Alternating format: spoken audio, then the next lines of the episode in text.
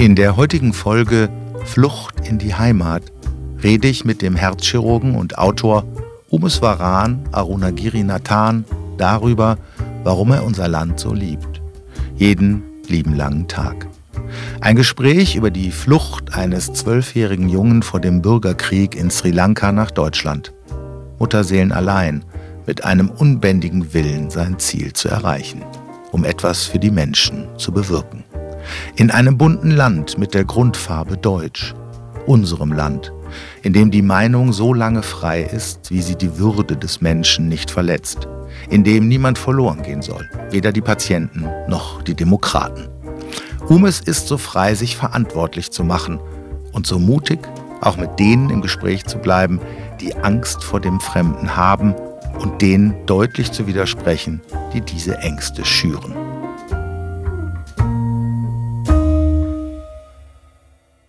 Lieber Umus Varan, Arunagiri Nathan. Hey, das hast du geübt. das habe ich geübt, weil ich als erste Mal, als äh, ich deinen Namen las, ähm, saß ich nämlich mit der Doris, ja. Dr. Doris Menlewitsch, die Ja. wir ja beide gut kennen zusammen. Ja, sehr gut sogar. Und ähm, ich habe gedacht, oh Gott, das kriege ich nie hin. Und dann habe ich das aber jetzt vielleicht auch geübt, um gar nicht so viel über diesen Namen zu reden, weil ich immer das Gefühl habe, in allen Auftritten spielt dieses, dass sich irgendeiner jetzt die Mühe gemacht hat, mal deinen Namen einigermaßen richtig auszusprechen, eine Riesenrolle. Ja. Meine Frau hat mir ähm, eine Frage mitgegeben, die ich vielleicht spannender fand, äh, Ja. weil sie sagte, sie hätte das Gefühl, alle Menschen, die sie aus deinem Kulturkreis kommst, wo du herkommst, hätten oft so wahnsinnig lange Namen. Haben die, stimmt. Ob das irgendwie auch eine besondere Bedeutung vielleicht hat. Bedeutet die dein Namen Name haben- etwas? Ja, das sind sehr hinduistisch, also es ist sehr religiöse Namen. Umeswaran, also ich spreche immer noch auf Deutsch. Ja. Umeswaran ist äh, einer der Namen von den Ganesha, dem Elefantengott. Und äh, Arunagiri Nathan ist ein äh, im hinduistischen äh, ein, ein Dichter, Denker. Ja. Ähm, und ähm, wir haben ja keine Familiennamen. Also es, es ist ja immer der Vorname von meinem Vater. Also Arunagiri Nathan ist der Vorname meines Vaters. Wenn ich einen Sohn hätte, der Dennis heißt, dann würde er Dennis Umeswaran heißen. ah, okay. Weil Umeswaran das, ist mein Vorname. heißt, das ist dein Vorname. Okay. Genau. Und äh, tatsächlich ist es so, dass viele Menschen auf Sri Lanka wie auch in Indien, vor allem Südindien, extrem lange Nachnamen haben, also Namen Ja, haben. Also ja. ich heiße, also wenn man sagen würde, ich heiße Umeswaran, Arunagiri Nathan, Narayana Pillai. Und das ist nämlich der Vorname von meinem Großvater, va- väterliche Seite. Und man übernimmt tatsächlich den Vornamen von seinem Vater beziehungsweise von Ehemann. Ja, okay. Ja, super. Danke für die Aufklärung. Sehr gut. Sehr gut. Ähm, ja, ich hatte die Doris schon erwähnt. Wir haben im Vorgespräch schon ein bisschen über Doris gesprochen, Ja. ähm, weil wir vor allen Dingen deswegen hier zusammensitzen, weil ich die Doris gefragt habe, nachdem ich mit ihr unseren Podcast aufgenommen hatte, mit wem sollte ich denn als nächstes sprechen? Und dann hat sie gesagt, ja, also auf jeden Fall mit dem Umis. Das ist lieb von Doris, ja. Ja, Doris und ich, das ist auch eine interessante Geschichte. Ähm, unglaublich interessant. Also wir haben es äh, gefunden. Äh, das ist eine, das ist mehr als nur eine Beziehung Co-Autorin und Autor, weil ich äh, schätze Doris sehr menschlich und äh, ich empfinde auch für sie eine Nähe, eine freundschaftliche Nähe. Sie kennt mich teilweise besser als meine eigene Familie. Das muss man schon sagen, weil wir, ich weiß gar nicht, wie viele Stunden, Tage gemeinsam verbracht haben, um unsere Bücher zu schreiben. Ich bin ja eigentlich ein Erzähler, ich bin überhaupt kein Schriftsteller, ich komme nicht aus der Literaturszene, ich bin ein Mediziner, ein Mensch, der politisch denkt und auch politisch handeln möchte. Und äh, ich habe damals, weiß ich noch, mein erstes Skript, äh, Plädoyer für Toleranz oder Krieg im Paradies geschrieben, aus vielen Interviews. Ich habe nur gedacht, ich musste mal, ich habe was zu erzählen, ich musste irgendwo auf die Bühne und man hört nur zu, wenn man ein Buch hat, ja. Und ähm, äh, fünf Jahre lang äh, im Verlag gesucht, über 25 Absagen, unter anderem auch der Rowold hat mir abgesagt damals.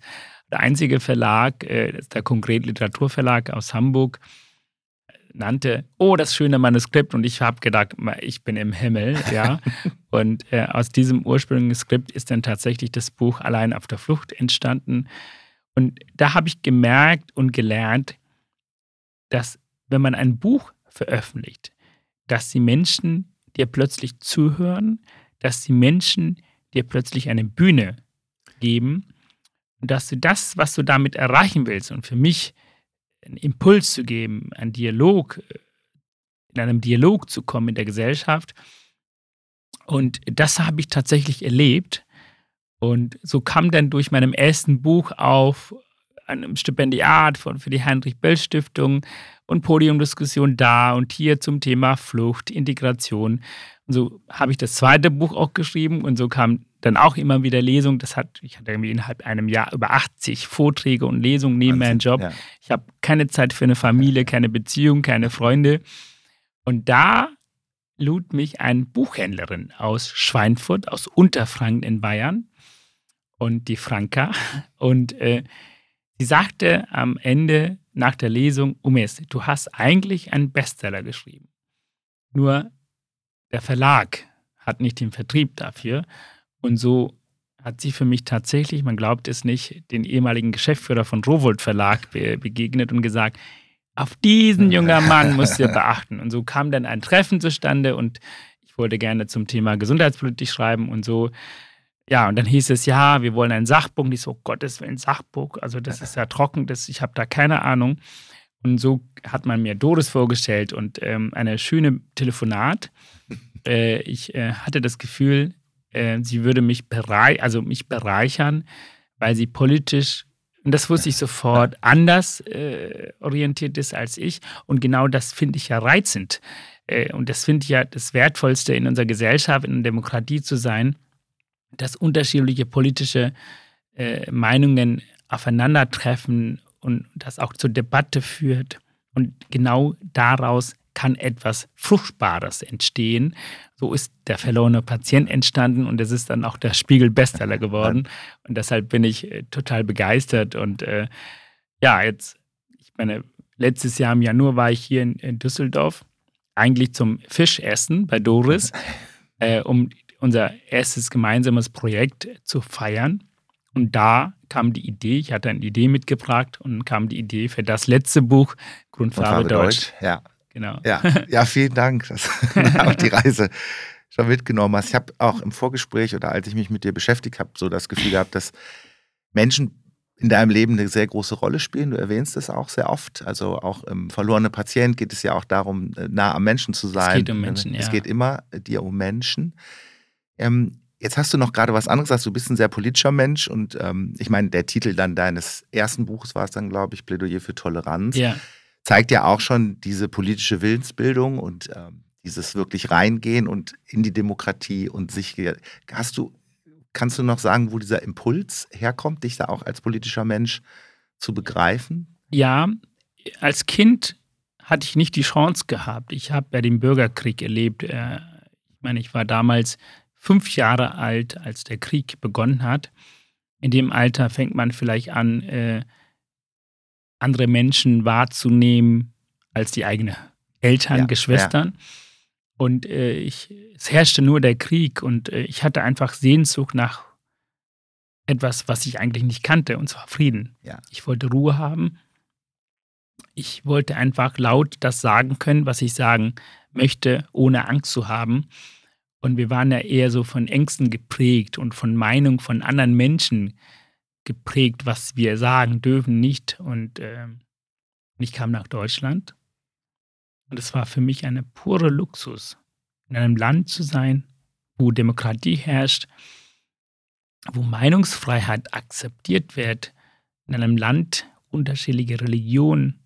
Ich habe in Deutschland Menschen aus anderen Ländern kennengelernt, zusammen Unterricht, Deutsch gelernt, gemeinsam Urlaub, also Klassenreisen, Klassenfahrten. Und da habe ich gedacht, wir müssen unsere Demokratie beschützen und fördern. Und ja, und auch mal manchmal auch klar machen, dass es nicht selbstverständlich ist. Das wäre jetzt auch, das hätte ich jetzt auch, lag mir gerade auf der Zunge, dass ähm, wenn man eben so lange im Frieden lebt, wie wir es ja auch hier tun, dann wird es vielleicht manchmal zu selbstverständlich. Und wenn man sich manche Wahlbeteiligung beispielsweise anguckt, ja, das ist für viele, für viele Menschen, besonders viele junge Menschen, die ich damals äh, in Deutschland begegnet bin, war es wirklich selbstverständlich. Und es ist nicht selbstverständlich, jeden Tag dreimal am Tag Essen zu bekommen. Es ist nicht selbstverständlich, nach Hause zu kommen, ein Zuhause zu haben, dass wenn es regnet, dass das Dach dicht ist und dass man abends ins Bett gehen kann und keine Sorgen machen muss, dass man in der Nacht aufstehen muss und wegrennen muss und, äh, und dass man überhaupt die Chance hat, jeden Tag sich bilden zu können, zu dürfen, zur Schule gehen zu können. Und, und das habe ich gemerkt, dass für viele Menschen das gar nicht selbstverständlich ist. Und für mich, also äh, selbstverständlich ist und für mhm, mich ist ja. ja. überhaupt nicht, weil ich war gar nicht zwei Jahre in der Schule.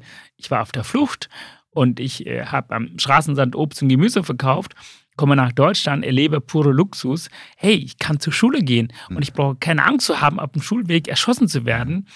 Und, ähm, und dann merkte ich auch, hey, es ist auch wichtig, dass ich den Menschen erzähle, warum ich hier gekommen bin. Und das ist auch unglaublich wichtig als Fremde, weil ich habe ja Deutschland als fremd wahrgenommen. Ich fühlte mich doch selbst als fremd und ich habe ja auch meine Farbe, die dunkle Haut, mhm. auch als dunkel erkannt was ich heute, also ich erkenne mich gar nicht als, ja. als Dunkelhäutiger. Ja. Ich bin ein Teil unserer Gesellschaft und nichts ist mir fremd in ja. Düsseldorf hier und überhaupt in Deutschland. Und da habe ich gedacht, eigentlich ist es wichtig, wenn du in einen fremden Raum reinkommst, dass du dich erstmal vorstellst, wer bist du eigentlich? Mhm. Warum mhm. bist du hergekommen? Um Verständnis zu schaffen. Und erst dann, wenn du die Verständnis schaffst, bekommst du auch Unterstützung und die Hilfe. Ja, Nimm uns doch mal so ein bisschen mit. Ähm, du warst 13, glaube ich, als du dein Heimatland verlassen hast. Mit zwölf bin ich, mit ich zwölf, verlassen, genau. Mit zwölf. Wie kannst du dich, wie ist diese Entscheidung gefallen? Wie, wie, wie war das für dich? War das dann, das muss ja mit zwölf ist es ja, da ist man ja noch sehr jung und. Man ähm, hat, man hat, also ich habe die Entscheidung nicht für mich getroffen. Ja, die wurde für dich getroffen. Die wurde für mich durch meine Mutter getroffen. Natürlich sicherlich nicht einfach. Ich meine, ich habe die sechste Klasse beendet. Ich hatte dann nicht die Möglichkeit, zur Schule zu gehen. Und ich habe am Straßensand Obst und Gemüse und Brennstoff verkauft. Das habe ich gut machen können. Aber als ich zwölf Jahre alt wurde, haben meine Eltern natürlich Sorgen um mich gemacht. Sorgen deshalb, weil viele Kinder, die zwölf Jahre alt geworden sind, besonders jung, sind in Freiheitskämpfern gegangen, haben mitgekämpft. Ah, auch in dem Alter tatsächlich. In dem Alter, ja, ja, ja, tatsächlich. Waren sicherlich nicht am Front, aber haben als Helfer gedient und sind aber auch viele auch von Regierungssoldaten, von sri lankanischen Regierungssoldaten erschossen worden oder mitgenommen worden. Was mit denen passiert ist, weiß man heute noch nicht. Und das wollten meine Eltern nicht. Meine Eltern wollten auch jemanden haben, der sie beschützt, eine Absicherung für Zukunft. Ja. Ähm, es gibt keine Rente wie in Deutschland. Das Sozialsystem aus Sri Lanka, den, den kann man gar nicht vergleichen mit unserem hier. Und ähm, ich war für meine Eltern die Zukunft. Ja. Und ähm, so habe ich die Verantwortung mit zwölf Jahren übernommen. Ich habe es ja mit elf schon, indem ich Geld verdient habe. Meine Mutter stand vor mir und fragte, würdest du nach Deutschland gehen? Und ich fragte, kann ich dort zur Schule gehen? so kam dann die Idee. Äh, natürlich war es nicht so richtig bewusst, weil ich habe nicht darüber nachgedacht, über das Gefahr, Überhaupt nicht. Mhm. Ich habe nicht mal darüber nachgedacht, dass ich allein äh, nach Deutschland wollte, ja, reise. Ja. Das war für mich furchtbar. Am 6. Januar 1991, an dem morgens früh, wo meine Mutter mich weckte und ich mich fertig machte und dann stand ich vor diesem vor dieser Garage, weil wir hatten täglich so eine Garage bekommen zum Schlafen. Es war so dunkel, der Boden so schwarz und dann hatten wir so eine Matte darüber, so ein Palmenblätter und haben darauf geschaut, weil es günstig, weil meine Mutter könnte sich kein Zimmer im Hotel ja, leisten ja. in Colombo. Und äh, dann stand ein, dann kam ein Unterhändler vom Schlepper und wollte mich abholen. Und ich so, wie jetzt? Mama, ja. du kommst mit. Nein, Mama kommt nicht mit. Weil die Reise konnte man gar nicht für zwei Personen bezahlen. Und meine Mutter hatte auch andere, also meine Geschwister, ne? Und da habe ich geweint. Mhm. Richtig mhm. doll mhm. geweint. Und äh, aber das Interessante ist, dass ich da auch aufhören müsste zu weinen. Aufhören müsste mhm. deshalb, weil der Unterhändler sagte, wenn du weiter weinst, dann können wir dich nicht mitnehmen. Und dann ist meine Mutter auf die Knie gesagt, du musst jetzt aufhören. Du hast Verantwortung. Und das ist auch ja. etwas, was mich sehr geprägt hat. Die Verantwortung für sich selbst, aber auch für die Familie mhm. zu übernehmen, die wurde mir schon als Kind übertragen bekommen. Ähm, ungewollt aus der Situation heraus. Und ich habe sie auch sehr ernst genommen. Und ich habe aufgehört zu weinen. Mhm. Das ist auch etwas, was ich im Krieg gelernt habe. Das eigene Bedürfnis zu kontrollieren, zu unterdrücken vielleicht, ja, was nicht ja. immer eigentlich positiv ja. ist. Die Bedürfnisse hinterzustellen, die Bedürfnisse der Familie im Vordergrund zu bringen. Ja. Und das habe ich gemerkt. Ich habe aufgehört und bin dann auf die Reise los. Und diese Reise ist ja auch nicht eine, wo man in ein Flugzeug steigt und irgendwo landet und dann wird man noch ähm, mit einer Karte empfangen und sagt Nein, herzlich willkommen. Es gab sondern, keinen Empfang. Also, sondern du warst lange unterwegs durch verschiedene. warst du dir, kannst du dich noch daran erinnern vom Gefühl, warst du dir denn sicher, dass du ankommen wirst? Weil das ist ja alles auch mit so Risiken ja nochmal behaftet. Das war, das war, das war, Nachhinein muss ich sagen, das war furchtbar und auch unverantwortlich von den Schleppern, ein zwölfjähriges Kind von Eltern zu trennen, etwas zu versprechen, die Eltern, was niemals möglich gewesen wäre einzuhalten, mich binnen in fünf Tagen nach Deutschland zu bringen. Ja. Ich habe daran geglaubt, ja. meine Mutter auch. Ja. Und so bin ich losgeflogen am 6. Januar 91 mit zwölf Jahren von Sri Lanka nach Singapur, von Singapur nach Dubai, von Dubai nach Togo. Und da war ich erstmal auch ja. sechs Monate. Da waren über 200 Flüchtlinge aus Sri Lanka. Dann bin ich irgendwann mal die Grenze von Togo nach Ghana, nach Accra. Wie bist du dann äh, auf die Idee gekommen oder wie oder ist, ist man dann begleitet? Oder ja, genau, da gibt es Unterhändler, die Also die, das wird praktisch immer weiter genau. gereicht. Okay. Also du bist dann. Die, genau, es gab Unterhändler in Afrika, Unterhändler auf Sri Lanka, in Singapur, ja. die einen Empfang nehmen. Also die haben einen Empfang genommen, genau. Also ähm, und äh, das ging dann nicht weiter, dann wieder zurück nach Togo und tatsächlich nach acht Monaten dann über Benin nach Nigeria. Ja. Geflogen von, über, von Lagos über Madrid, äh, die Nacht von 9. auf 10. Äh, September 91. Und da war ich aber schon 13 Jahre alt in Deutschland angekommen. Und es war kein Empfang. Das war, ja, ich weiß nicht, es war eine Feststellung, dass da ein junger Mann ist, der irgendwie eingeschlafen ist auf, dem, auf der Bank und äh, ja. hat mich mitgenommen. Es war, es ist eine Mischung aus. Ich war natürlich erleichtert, erleichtert hier zu sein, wo ich eigentlich schon längst sein wollte, ohne zu wissen, was mich erwartet. Aber auf der anderen Seite auch Ängste darüber, ob die mich hier zurückschicken, ob das ja, alles, ob das, ja. alles sinnlos war, diesen Weg herzumachen. Aber auch an meine Eltern gedacht, weil ich zu dem Zeitpunkt auch gar nicht wusste, ob überhaupt meine Eltern noch leben im Krieg, ja, weil ich ja keinen Kontakt hatte. Und die wussten ja auch nicht, ob, wo du bist, ne? Zu nee, dem Zeitpunkt. Nee. Die wussten, äh, die wussten, wo ich bin, mhm. konnte aber mit denen nicht einmal sprechen. Ja. Und das ist ja. natürlich schon was unheimlich ja. schlimm, glaube ich. Ja. Und ich finde, also da muss ich echt sagen, ich bin da auch sehr stark von meiner Mutter geprägt. Was für eine emotionale Stärke muss sie gehabt ja. haben und das zu überstehen. Und jedes Mal, wenn ich daran denke, denke ich, ach, Umes, du hast nicht zu meckern. Ja, ja, das ist vielleicht, ja, das, das erdet einen dann an mhm. der Stelle. Mhm. Aber du, es, es gab ja dann Familie in, in Hamburg. Ja, der Onkel äh, das war vorher schon bekannt. Der Bruder von meiner Mutter, den ja. ich gar nicht kannte, dass er in Hamburg lebt. Der lebt seit 1979 in Deutschland. Ja. Meine Mutter wollte ja auch, dass irgendjemand auf mich aufpasst. Und der war schon mein Ziel. Und als ich dann im, im Kinderheim ankam, in, in, in Hessen, da wurde ich also von Jugendamt aufgenommen, ja. weil ich war ein minderjähriger, unbegleiteter Flüchtling.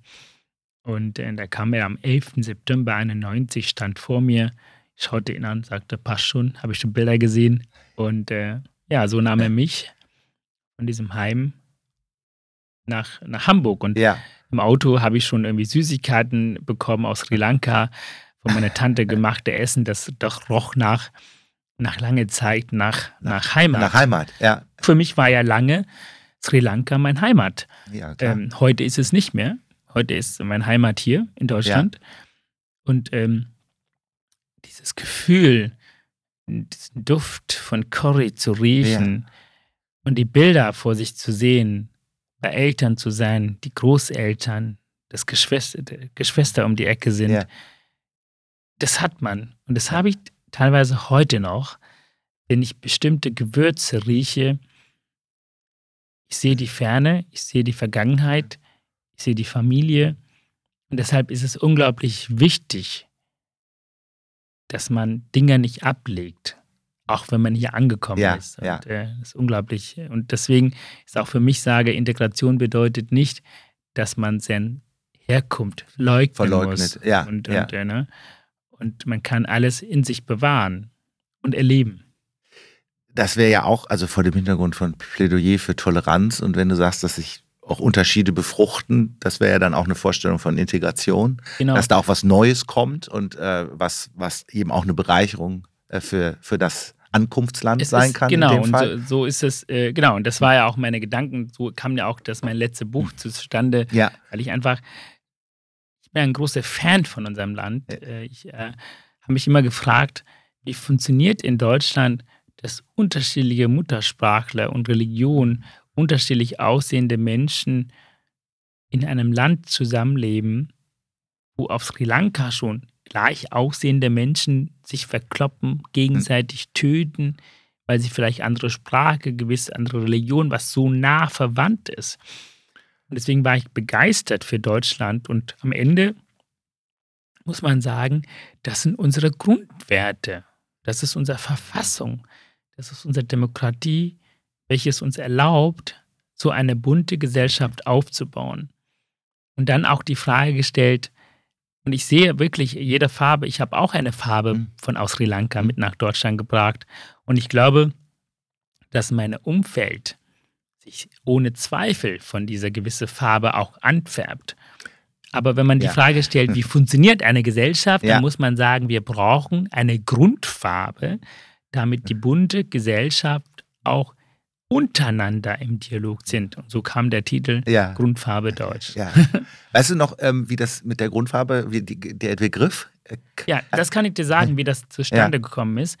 Ich habe ein, äh, eine Mitfahrgelegenheit gehabt aus Fulda nach Krefeld. Ja, Und ähm, mein Ex-Freund lebte dort und, ähm, und ich hatte einen Fahrer, der war Lehrer, ja, ein Grundschullehrer. Und wir haben angefangen, eigentlich haben wir angefangen, über Nordrhein-Westfalen zu sprechen. Weil man muss schon sagen, Nordrhein-Westfalen ist sehr, sehr bunt. ja, Im Vergleich zu vielen anderen Bundesländern muss man sagen. Und auch sehr offen. Und sehr bunt Mhm. und sehr offen. Und viele Menschen haben es in Nord- Nordrhein-Westfalen einfacher, die aus anderen Kulturen Mhm. kommen, hier zu leben. Das ist für mich absolut der Vorreiter. Mhm. Aber der hat auch die entsprechenden Probleme. Ja? Ja. Und, ähm, und da haben wir uns unterhalten und ich habe denen erzählt, dass ich mich mit diesem Thema beschäftige und dass ich das äh, bereichernd finde, eine bunte Gesellschaft. Und ich habe mal ein Bild gemalt gehabt von diesen Farben. Und, äh, und da habe ich ihnen erzählt, es ist wichtig, dass wir eine Grundfarbe haben. Ohne Äh.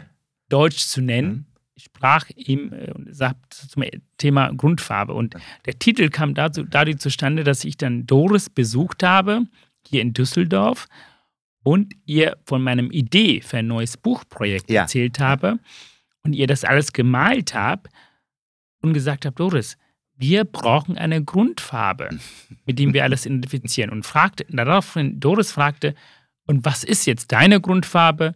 Und ich habe nicht zwei Ja, Sekunden Sekunden. gezögert, sagte Deutsch. Und dann sagte Doris, schöner Titel. ja. Ja, Ja, schöner der Titel. Grundfarbe Deutsch. So. Ja, sehr schön. Ja. ja, das mag ich ja immer, wenn man so den Sachen nochmal so auf die Spur kommt. Also wie, Hm. wie ist eigentlich Ja, etwas die, die entstanden? Idee ist schon für mich äh, damals entstanden, dieses Buch zu veröffentlichen. Zur Grundfarbe Deutsch. Aber dass der Titel Grundfarbe Deutsch sein will, war mir nicht klar. Aber. Grundfarbe war schon immer für mich Ja. ein Thema. Und ähm, weil wir zusammenkamen mit Doris so auf die Frage, was ist denn meine Grundfarbe?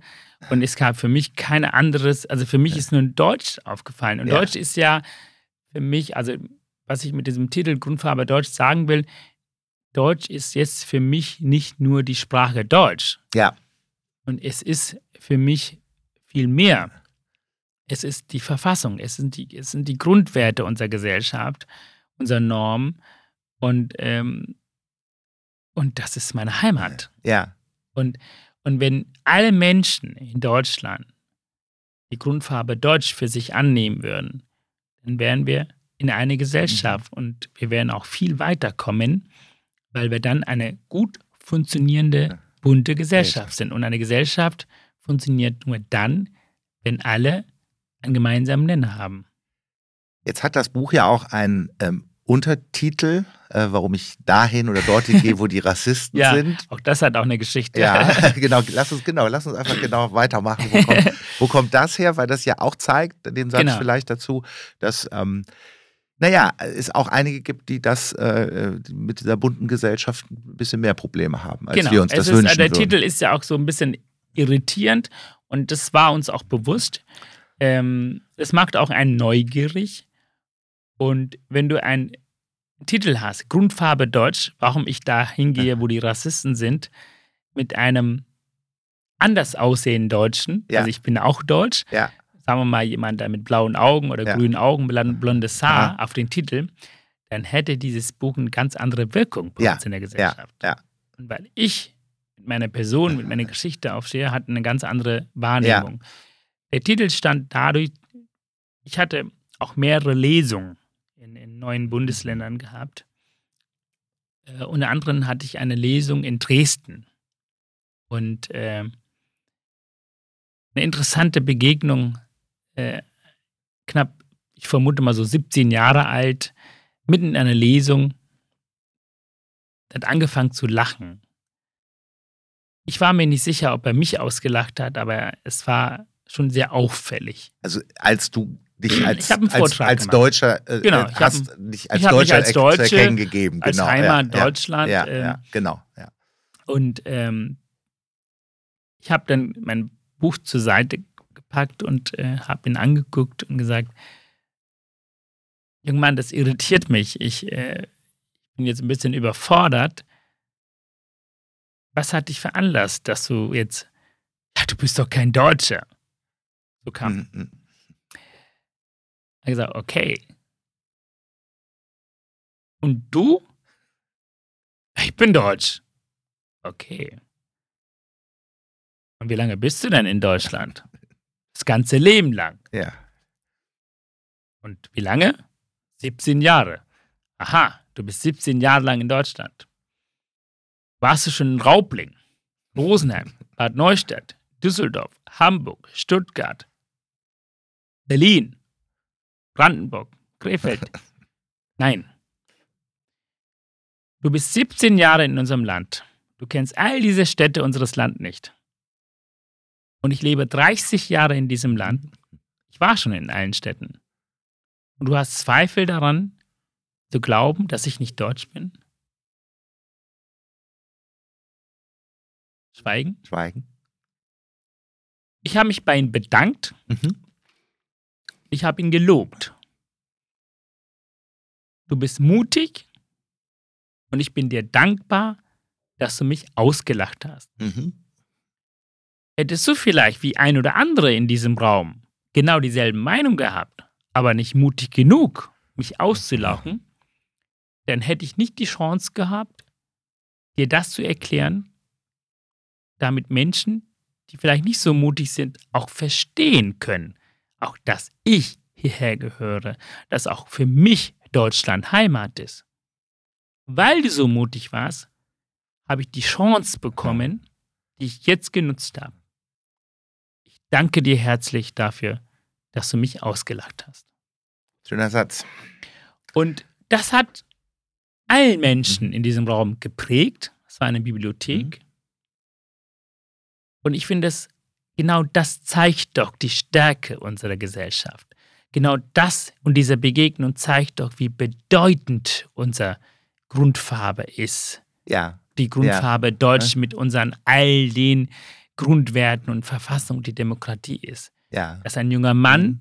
eine andere Meinung hat, ja, in so einem, ich war eingeladen als Gast, als Autor, mhm. ja, und dort einen Vortrag zu machen. Und es ist doch unglaublich wichtig, dass ich nicht dahin gehe, wo ich schon willkommen bin. Ja. Genau dahin gehe, wo ich nie willkommen bin, weil genau dort ist der Dialog noch bedeutender und noch wichtiger. Kostet sicherlich auch Energie. Und Mut. Mut. Deswegen kannst du, kannst du auch den, den anderen Mutigen ja loben, weil du selber mutig bist. Ja, und es gibt ja auch die Erfahrung, ich meine, ich hatte, ich weiß gar nicht, ob dich, ich glaube, ich hatte es in dem Buch äh, Der fremde Deutsche geschrieben, einen Patienten Herrn Klausen zum Beispiel, der sich weigerte, von einem farbigen behandelt zu mhm. werden. Mhm. Was willst du dann machen? Willst du dann sagen, okay, dann soll ein Bio-Deutscher hingehen, den behandeln? Nein. Es ist deine Verantwortung, auch den älteren Herrn zu lehren. Kostet natürlich mehr Kraft. Dialog funktioniert ja nur dann, wenn beide Seiten aufeinandertreffen. Wenn der eine sich nicht vorwärts bewegt, dann muss der andere noch mehr. Muss der andere noch mehr investieren. Das kostet Kraft. Kraft ja. Aber diese Kraft ist die Verantwortung, mhm. die man gegenüber der Gesellschaft hat. Sodass der Patient, der sich weigerte, den ich freundlich jeden Tag besucht habe und um ihn gekümmert habe, am Ende noch zu mir kam und mir auf den Schulter klopfte, du bist ein guter Junge.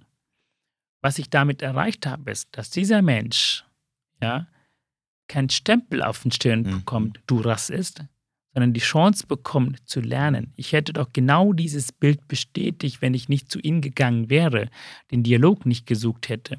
So hat doch eine dunkelhäutige, ja, ich bezeichne auch das Wort farbige, auch wenn ein oder andere das nicht sagen wollen, als Krankenpflegehelfer oder als Krankenschwester oder Arzt in der Reha-Klinik diesen Patienten begegnet, er würde sich anders den Menschen gegenüber verhalten als zu mir. Ja. Also es lohnt sich, diese Kraft ja. zu investieren. In, in, in der Begegnung äh, auf, aufzuwenden. Du hast, glaube ich, auch, wie, wie oft machst du Erfahrungen dieser Art? Ist das, ist das Alltag fast für dich oder? Nein. Also, ähm, weißt du, es ist sehr unterschiedlich, wo man sich befindet. Mhm.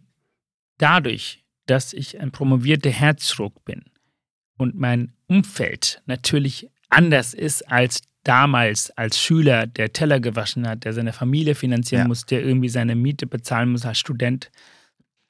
Das ist ja eine ganz andere gesellschaftliche Schicht, wo Bildung Grundvoraussetzung ist und gut ja. vorhanden ist. Da muss man sagen, dass ich allein mit meinem Titel, meinem Beruf weniger in der Gesellschaft rassistische Erfahrungen mache als jemand, der als Flüchtling frisch hergekommen ist, der vielleicht unsere Sprache nicht mächtig ist, der in, Küchen, in der Küche hilft, so wie ich damals, ja, oder noch ja. putzt, der hat natürlich häufiger die Erfahrung. Und wenn man auch mal die statistischen Daten anschaut, sind das doch viele Menschen, die unzufrieden sind, die sich mit sich selbst so unzufrieden sind, dass sie die Frust auf andere übertragen. Ja, ja, und da ja. wird ja auch Rassismus in dieser Szene oder in der Geschichte, in der Gesellschaft gefördert ich lebe mit vielen Menschen, die zufrieden sind, ja. weil sie ein höheren ja. Einkommen haben, weil sie sich nicht um ihren eigenen Existenz Sorgen machen müssen. Das ist natürlich in bestimmten Bundesländern anders, weil wir als Gesellschaft diese Ecken und Kanten unseres Landes vernachlässigt haben, ja. nach, muss man sagen. Und da fehlt auch die Aufklärung. Natürlich mag ich auch diese Begegnungen. Wenn ich jeden Tag 100 Begegnungen habe, es gibt sicherlich ein oder zwei Begegnungen, die rassistisch im Zusammenhang sind. Ob das jetzt, ja, ob das beim Einkaufen ist, dass jemand hinter mir rennt, dass ich nicht was klaue, ob das die Fahrkartenkontrolle ist, der mich vielleicht anders macht ja, oder, ich, ja. oder dass man bei mir die Kontrolle haben will, bei anderen nicht. Ja. Und, und dass man dann wenn ich die Bahncard 100 zeige, dann überrascht ist, hä? Okay, äh, ja, äh, ja, Wo ist das Ausweis noch? Also ja. ähm, das ist schon so, ähm, ich sehe sie aber nicht. Weißt du warum? Weil es nicht gerecht ist gegenüber all die anderen positiven Erfahrungen. Und deshalb ist es auch für mich wichtig, und das spürt man, merkt man auch, wenn man meinen letzten Buch Grundfarbe Deutsch liest, dass ich kein Opfer bin. Ja. Und ich das ja grundlegend ablehne, Opfer zu sein und ich vorwiegend auch über die positiven Dinge und Erfahrungen in der Gesellschaft spreche, weil auch das muss gefördert sein. Ich kann mein Kind nicht immer Kritik ausüben, dass er das Zimmer nicht aufräumt, dass es unanständig ist. Ich muss doch das Kind auch dafür loben, dass das Kind jeden Tag den Müll rausbringt. Ja. dass das Kind irgendwie jeden Tag beim Essen, nach dem Essen, Teller abwäscht. Lob ist mindestens genauso wichtig wie Kritik. Und ähm, das wird oft in vielen Büchern vernachlässigt. Ich habe viele Bücher gelesen, auch Doris und ich, für dieses Buch veröffentlicht haben. Was sagen denn die anderen, die diese Erfahrung ja, gemacht haben? Ja. Sie nehmen häufig die Opferrolle. Ja. Den lege ich strikt ab. Ja. Ich spreche über Rassismus. Dies ist ein Buch, was gegen Rassismus ist. Es gibt Vorschläge, wie man damit umgehen soll. Aber es ist kein Buch eines Opfers. Ich kann doch als promovierter Herzchirurg in diesem Land kein Opfer des Rassismus sein. Das, das geht nicht, ja. Da ja. muss man doch die anderen loben, die mir ständig die Türen geöffnet haben, die mich hochgehoben haben, als ich gestolpert habe und auf dem Boden mhm. lag, ja. Und das ist die Dankbarkeit und auch das ist meine Pflicht und die Verantwortung gegenüber unserer Gesellschaft. Ja. Ja, das hast du schön gesagt. Also ich glaube, diese, diese Seite auch immer wieder zu zeigen, dass es, dass es etwas anderes gibt und das Selbstbewusstsein zu haben, das ja auch aus deiner eigenen Geschichte sehr, sehr deutlich wird. Das ist also die Stärke zu haben, weil das ist ja, du hast es gesagt, es kostet Kraft, es kostet Energie. Und am Ende kann es gelingen, dass man ein Schulterklopfen bekommt, aber auch da, das bekommt man auch nicht immer und trotzdem eben weiterzumachen. Das ist der treibende Kraft. Ne? Und, die, und die Opferrolle ist natürlich immer, der Mensch ist ja eben nicht immer nur mutig, manchmal ist ja. er auch feige, manchmal ist er auch träge. Und äh, wenn sie einem dann ständig natürlich auch angeboten wird, dann greift man da wahrscheinlich auch mal zu. ich habe, halt, ne? das ist ganz wichtig, dass man nicht, äh, dass ich nicht äh, anderen Menschen verurteilen darf. Ich ja. habe nicht das Recht, ja. jemanden zu verurteilen, dass er die Opferrolle nimmt. Ja. Nicht jeder ist emotional stark, jeder genau. Mensch ist ein Individuum. Und das ist das, das ist, genau das beschreibt auch unsere Gesellschaft. Ich zeige nur einen Weg, wie man mit Rassismus umgehen soll.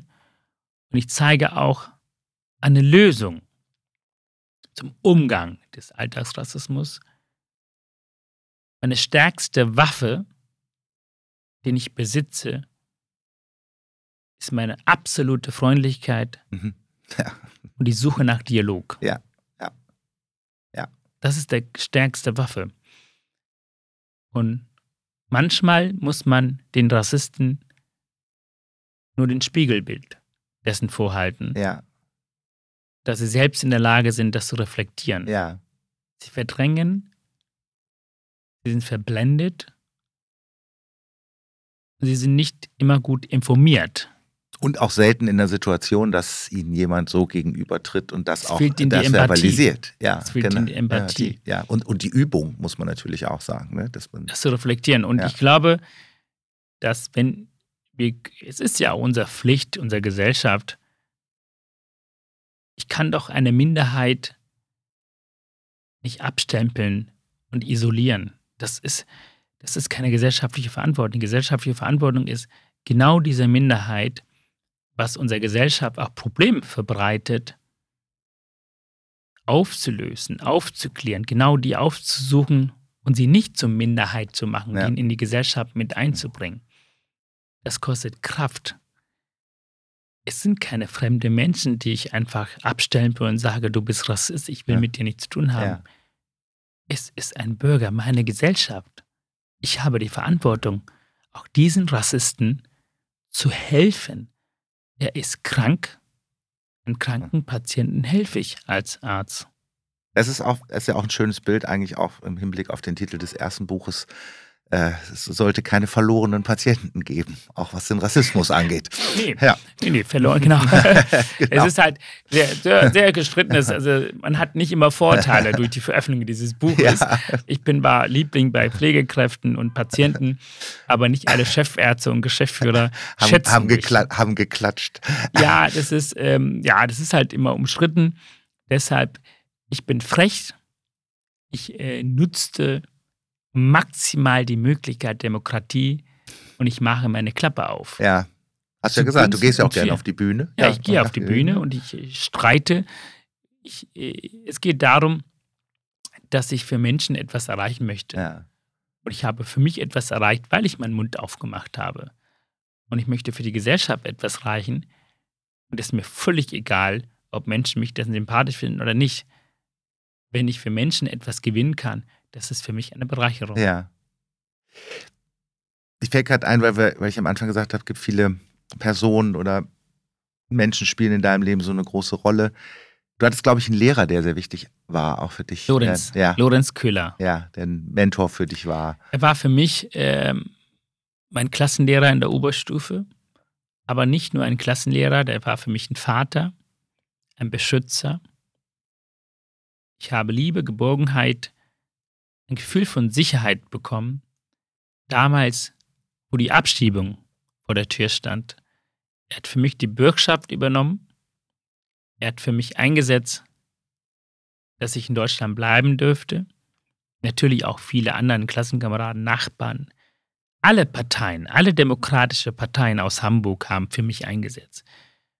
Dafür liebe ich die Demokratie und dafür schätze ich auch alle demokratischen Parteien.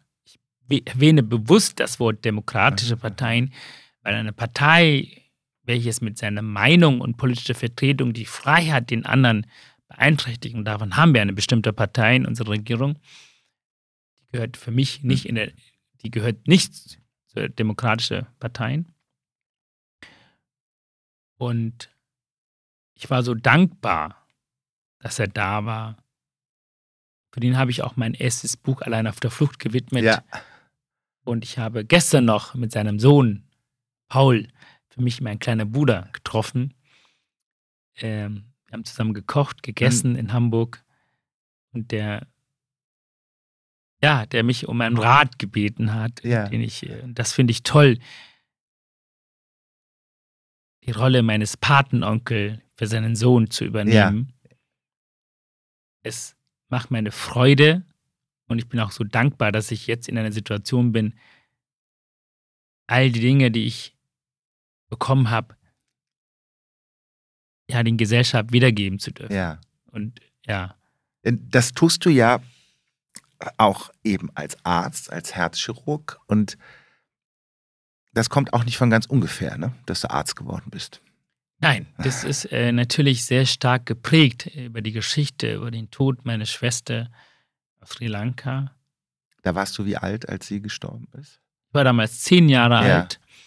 Ich kann mich nur erinnern, dass meine Schwester schon als Kind krank war und keiner wusste genau was. Und heute weiß ich, letztendlich hätte man sie retten können. Man hätte das rechtzeitig erkennen müssen und behandeln müssen.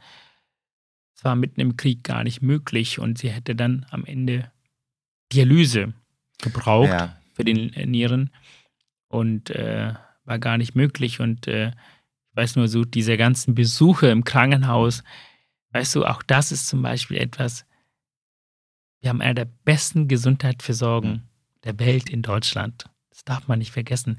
Ich übe natürlich Kritik, weil ich möchte, dass diese Versorgung auch bewahrt bleibt. Dass meine beiden Patenkinder, die fünf und sechs sind, genau diesen Genuss haben wie ich, äh, das zu genießen, als Patient das zu bekommen.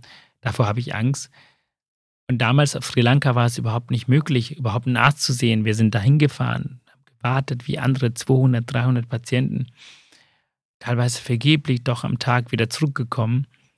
Und ich war ein Kind und bin aber meistens eingeschlafen und meine Mutter flüsterte ins Ohr, wie schön das wäre, einen Mediziner in der Familie zu haben. Und ich glaube, diese emotionalen Momente und diese Worte meiner Mutter waren sehr prägend zugleich auch treibende Kraft, um das zu schaffen, was ich geschafft habe, das Medizinstudium.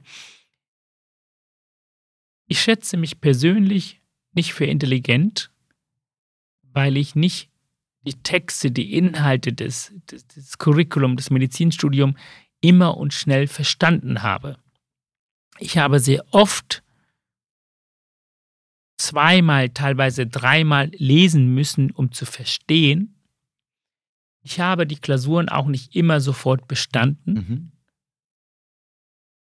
Und oft ist so, wenn du dann Dinge nicht bestehst und wiederholen mhm. musst, häufig geben die Menschen dann auf. Das konnte ich nicht, ja. weil ich hatte ja die Kraft, die Kraft, die emotional verstärkt ist von den Worten meiner Mutter, dass ich sage, ich muss es schaffen. Ja. Ja. Ich habe für mich nur diesen einen Straße kreiert. Es gab keine andere Seitenstraße. Ja. Ich habe auch keine Seitenstraße zugelassen. Ja. Und obwohl sie nicht da war, Und ich vergesse heute nicht das, was sie gesagt hat. Ich habe jetzt viele Sachen äh, im Kindesjahralter schon geprägt, die Verantwortung zu übernehmen, empathisch zu sein, dankbar zu sein, dass man Menschen nicht vergisst. Meine Mutter fragt immer noch, wie es den Frau von meinem Patenonkel geht. Ja. Sie hat sie auch besucht in Deutschland und ich weiß noch, das war sehr emotional. Meine Mutter spricht überhaupt keine Fremdsprache. Sie hat mit den restlichen englischen Wörtern, die sie hatte, gesagt zu meiner Patentante, dass sie Mutter ist für mich in Deutschland. Ja. Und sie ist meine Mutter auf Sri Lanka. Ja. Sehr berührend. Ja. Und das also war, und dass eine Mutter sowas sagt, und äh, sie hat sie auch umarmt und sie sagt auch zu mir, du musst dich um die Kinder von ihm kümmern. Der Paul, wenn er irgendwas braucht, das ist, das, du musst da sein für ihn.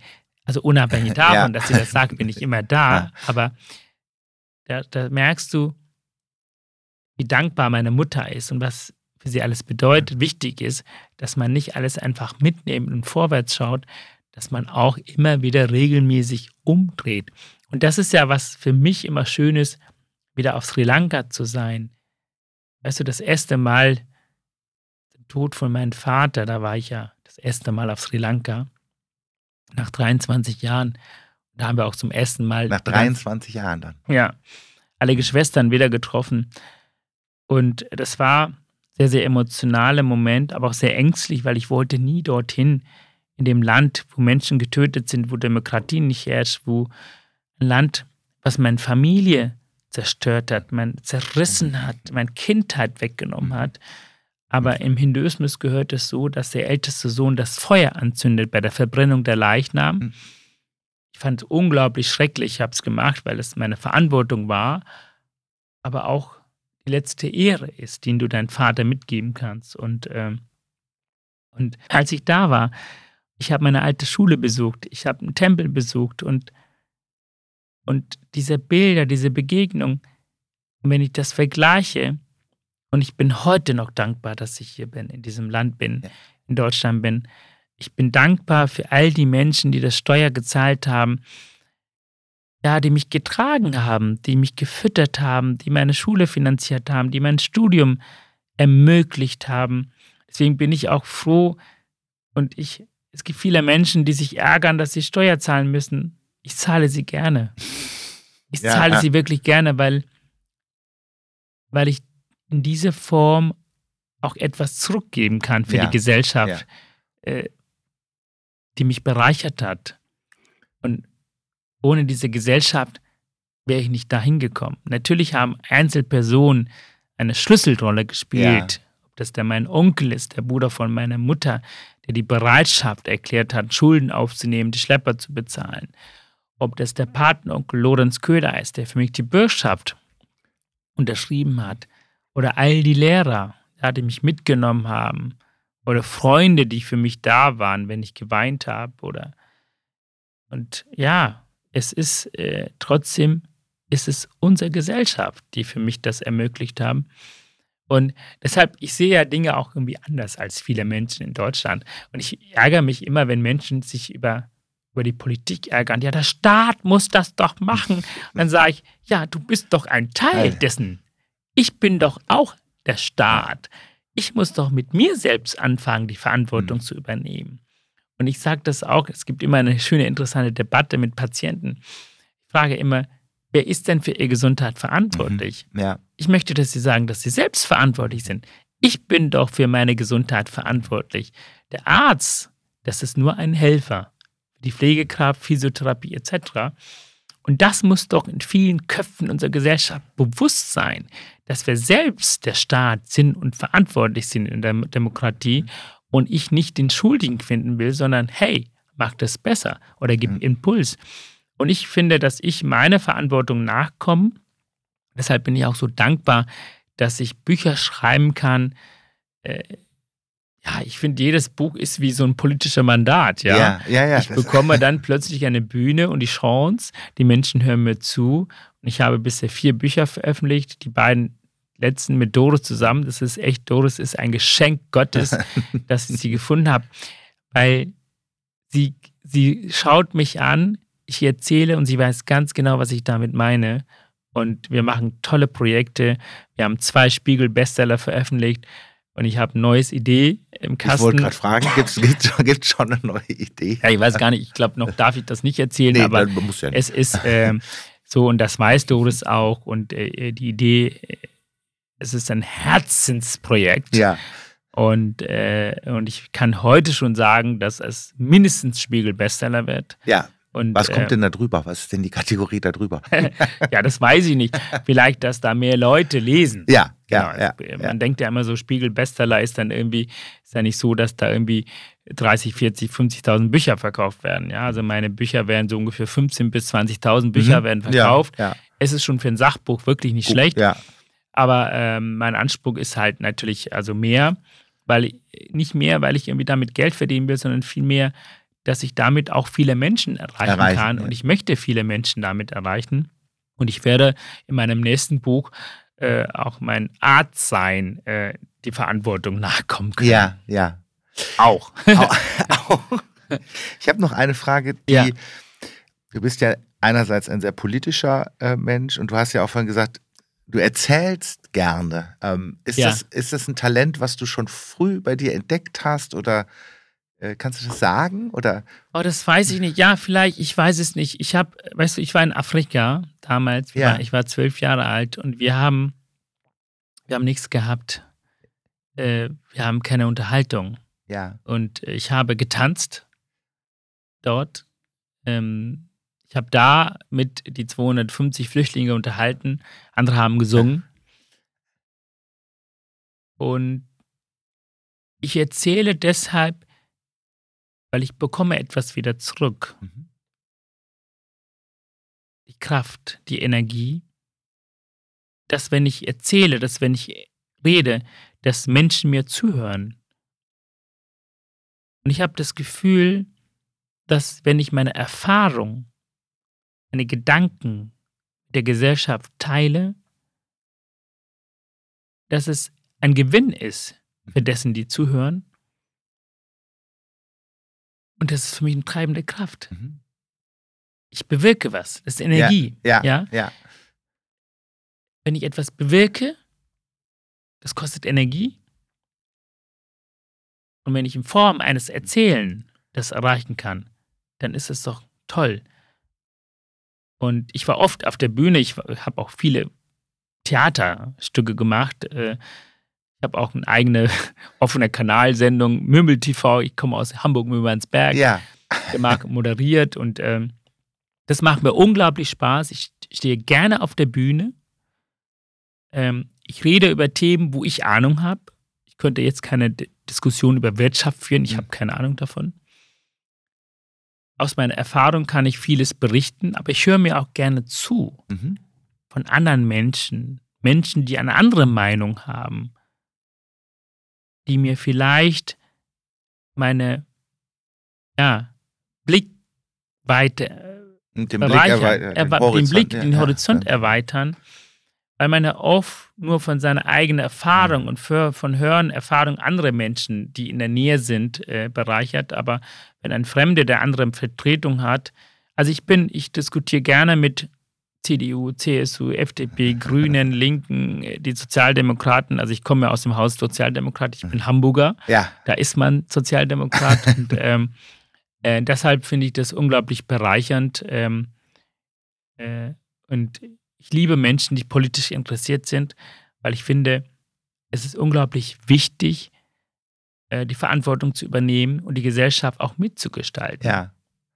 Traurig finde ich, dass wir viel Berufspolitiker haben. Ich wünschte, wir hätten im Parlament viel mehr Menschen sitzen, die auch für unsere Gesellschaft aktiv, unmittelbar beteiligt haben. Ja. Also die auch wirklich gearbeitet haben, auch Steuer gezahlt haben, dass sie dann sagen, hey, ich weiß, wie das im Krankenhaus funktioniert. Ja, ja. Ich weiß, wie das im juristischen Bereich funktioniert. Oder ich war Soldat. Hm. Ich bin, das hätte ich mir gerne gewünscht, wie in Kanada der Fall ist dass dort ah, das so, die Ministerposten ja. sind tatsächlich so, dass die, einen entsprechenden Beruf äh, ah, das, okay, auch brauchen. aus der Branche kommen, weil es auch gewisse, ich will nicht sagen, dass jemand, der Gesundheitspolitik mag, äh, der Wirtschaftler ist, der das schlecht mag. Nein, aber du wirst anders wahrgenommen. Hm.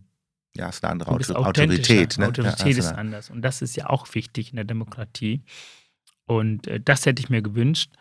Aber, äh, weißt du, das ist auch schön, dass man auch das kritisch benennen darf, ohne dass man dafür Sorgen machen muss, dass die Politik einen irgendwie einsperrt. Vor dem Hintergrund, ähm, weil du ja selber Betroffener äh, bist und aus einem Kriegsgebiet kommst, wie nimmst du im Moment, ich meine, wir leben ja auch in einer Zeit, in Ja. der Krieg, der Krieg wieder in Europa stattfindet, seit dem Angriff Russlands auf die Ukraine. Löst das in dir nochmal auch besondere Momente aus? Ist das, Ja, ja. ich, ähm, da kommen tatsächlich die Bilder nochmal hoch, die ich eigentlich schon längst verarbeitet habe und teilweise auch verdrängt habe durch den Alltag. Man möchte weiterkommen.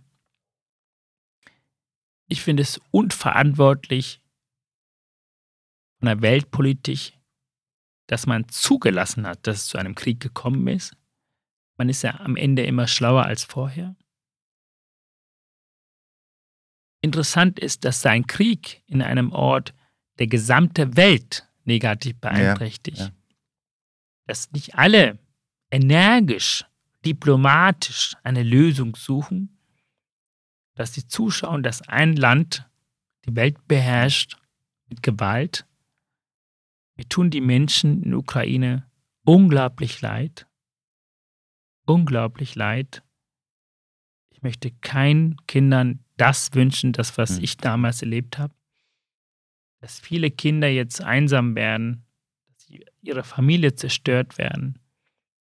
Das, was auf Sri Lanka geschehen ist, das wünsche ich keinen Menschen in der Ukraine. Ich wünsche mir immer noch, dass bald eine politische Lösung zustande kommt.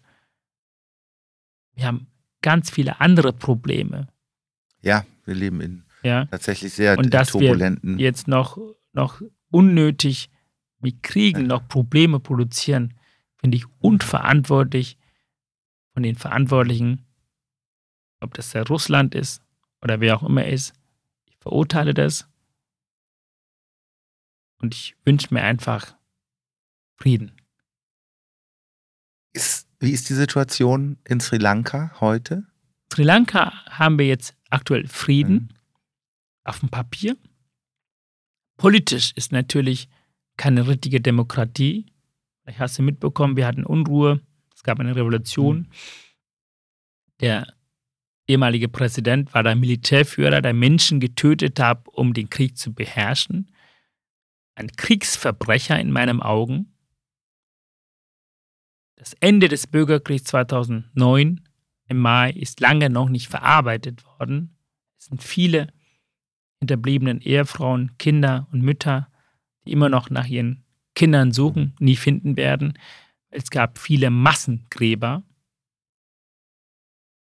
Ich wünsche alle Menschen auf Sri Lanka, unabhängig davon, welche Religion, ob die Tamilen oder Singalesen sind, dass sie in Zukunft Frieden leben, im Frieden leben. Ich wünsche mir, dass viele Touristen nach Sri Lanka fliegen. Es ist eine wunderschöne Insel. Kann nur jedem empfehlen. Es ist einer der sichersten Länder, auch medizinisch. Viel weiter als viele Länder in Asien. Und Touristen könnten dieses Land retten. Das hat dieses Land auch verdient. Und ich würde eines Tages auch ein Buch zu diesem Thema schreiben Ja. ein politisches Buch über das Ende des Bürgerkriegs. Ähm, als eine Erzählung. Da freue ich mich vielleicht über nächstes Buch. Und äh, das bin ich den Menschen schuldig. Ja, ich ähm, bin ganz beeindruckt, weil ich glaube, der, der Begriff Verantwortung spielt in deinem Leben ja eine Riesenrolle und dieses Energetische auch immer weiterzutreiben. Du hast ja gesagt, ich habe schon eine Idee fürs nächste Ja, Buch. ja. Jetzt kommt noch ein Buch, die, äh, eine weitere Idee. Ja. Dieses immer wieder in Dialog gehen und ähm, die Energie aufbringen, das zu tun und was zurückzubekommen. Ich glaube, das hast du gerade sehr eindrucksvoll geschildert. Du brauchst deine Stimme heute Abend noch. Ja, genau. weil ja wir genau. sind ja beim bürgerlichen Salon von der Doris. Die äh, aufmerksamen Hörerinnen und Hörer haben das ja schon im Gespräch mit Doris mitbekommen, dass der stattfindet. Und Umes wird heute Abend weiter erzählen, ähnliches erzählen, noch andere Dinge erzählen. Ja. Und wir wollen ihn jetzt ein bisschen schonen. Das ist äh, wichtig für meine Stimmbänder, sind leider gereizt und eigentlich hat mein HNO-Arzt äh, Sprechverbot erteilt. Mhm. Aber wir hatten ja diesen Termin schon länger vereinbart, das nehme ich weg und ich habe von dir einen schönen leckeren Tee bekommen und das ist, äh, nehme ich auch, ich gehe auch gleich zu meinem Cousin und da werde ich dann essen und äh, ja, ich möchte nur eins sagen, ähm, wir leben in einem Land mit unglaublich vielen Möglichkeiten. Ich wünsche mir, dass viele junge Menschen diese Möglichkeiten wahrnehmen. Nicht jeder muss promovierte Herzschruck sein, um in Deutschland anzukommen. Ich wünsche mir einfach, dass unsere Gesellschaft die Grundfarbe Deutsch als Grundfarbe annehmen. Wir werden alle glücklich sein. Und es wird uns einfach nur bereichern, egal wo wir geboren sind, egal welche sexuelle Orientierung wir haben, wie wir aussehen, welche Muttersprache wir haben, ob ich zu Hause Grünkohl esse oder Curry oder Bratwurst, ist völlig egal. Aber wenn wir die Grundfarbe Deutsch für uns annehmen, dann leben wir in einer Gesellschaft, eine schöne, bunte Gesellschaft, welches funktionieren wird. Und das wird unsere Gesellschaft noch weit nach vorne bringen.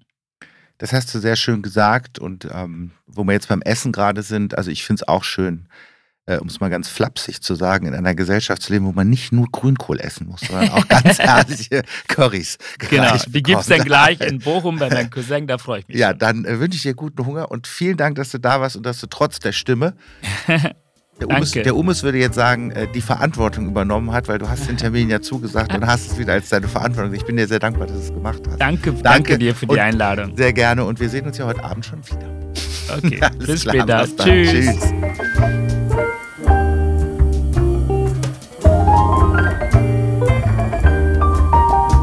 Das war Der liebe lange Tag.